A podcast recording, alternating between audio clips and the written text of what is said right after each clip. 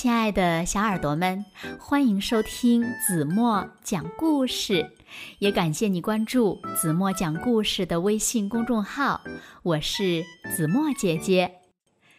今天呀，子墨要为小朋友们分享的故事呢，名字叫做《给国王画胡子》。哇，谁这么大胆给国王画胡子呢？那到底发生了什么事情呢？让我们一起来从今天的故事中寻找答案吧。小耳朵准备好了吗？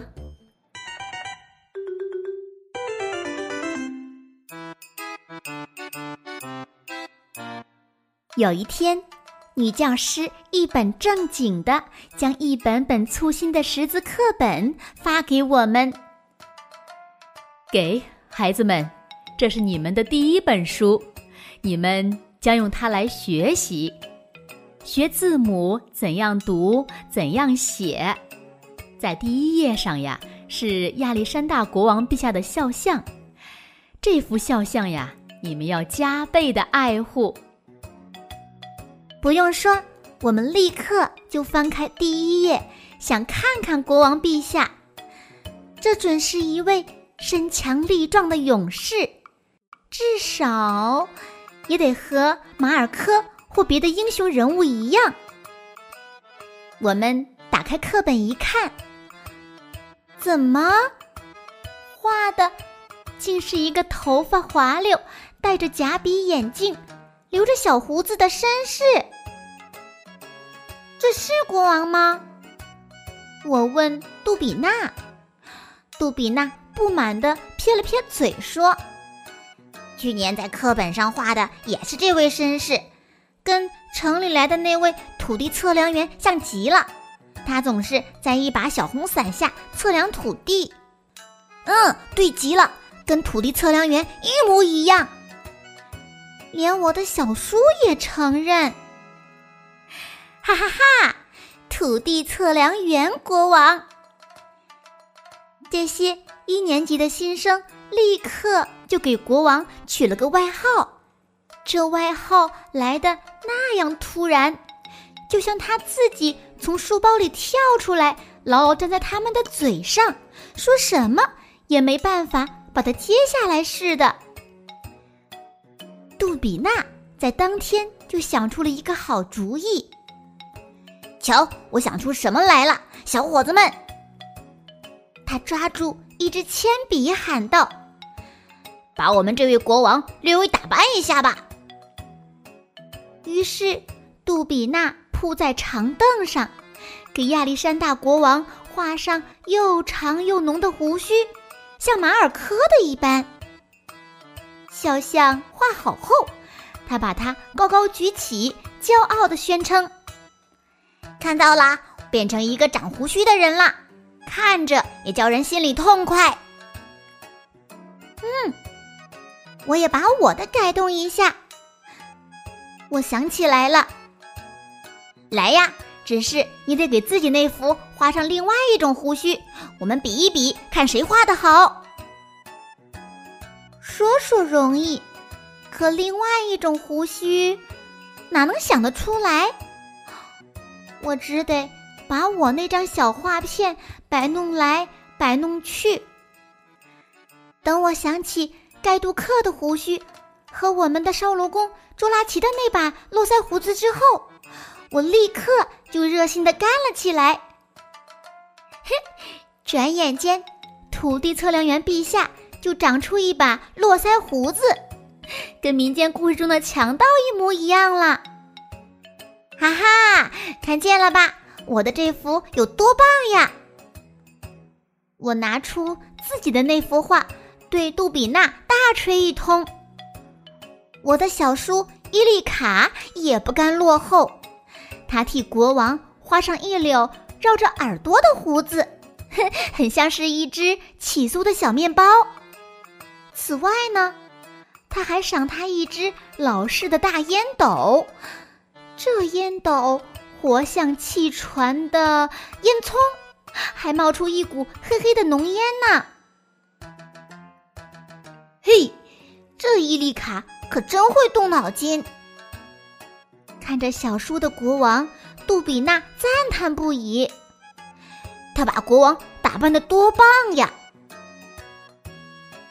有一个孩子，除了替国王画上像猫那样翘起的胡子，还给他贴上一顶萨莫尔帽，一种用毛皮镶边的尖顶帽，就像我们古代的统治者和英雄戴的那种。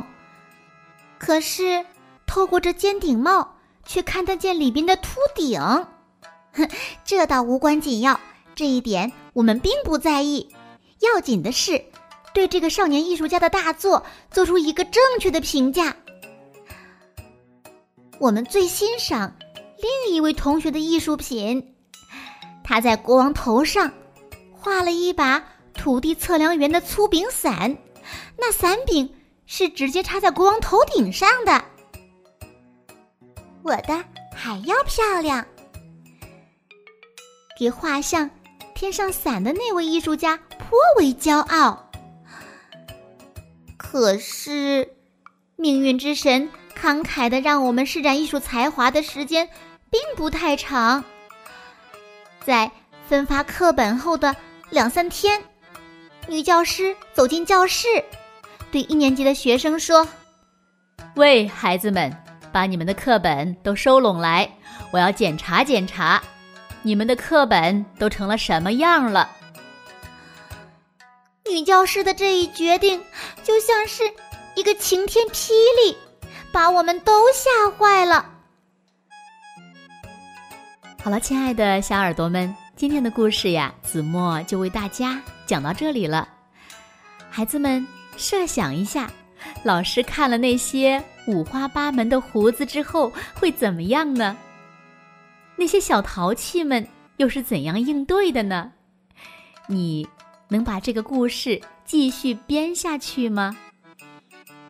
欢迎小朋友们踊跃的在评论区留下你们续编的故事。好啦，那今天就到这里吧。明天晚上八点半，子墨依然会在这里用一个好听的故事等你回来哦。你一定会回来的，对吗？现在。请小朋友们轻轻地闭上眼睛，一起进入甜蜜的梦乡啦！完喽